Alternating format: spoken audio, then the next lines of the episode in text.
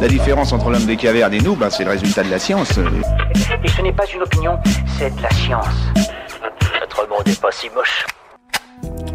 Le champ magnétique terrestre va-t-il s'inverser?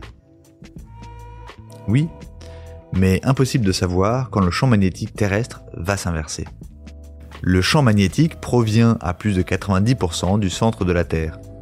Comme dans l'océan, la rotation terrestre provoquerait de vastes tourbillons dans le noyau externe, constitué de métaux liquides, fer, nickel, etc. Ces mouvements généreraient un courant électrique et donc un champ magnétique, tout comme le fait la dynamo d'un vélo, explique le géologue Nicolas Coltis. Il peut ainsi arriver que le pôle nord magnétique se trouve au pôle sud, comme de nombreuses fois par le passé, la dernière inversion remontant à 780 000 ans.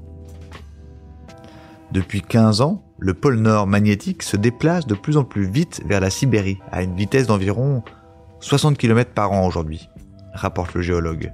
Ce mouvement inhabituel préfigurerait-il une prochaine inversion? Les modèles mathématiques ne permettent pas de prédire ce phénomène, mais une chose semble sûre. Il y aura bien une nouvelle inversion un jour et ce ne sera pas au cours du siècle actuel. Voilà. Il ne reste plus qu'à vous remercier de votre attention. Au revoir.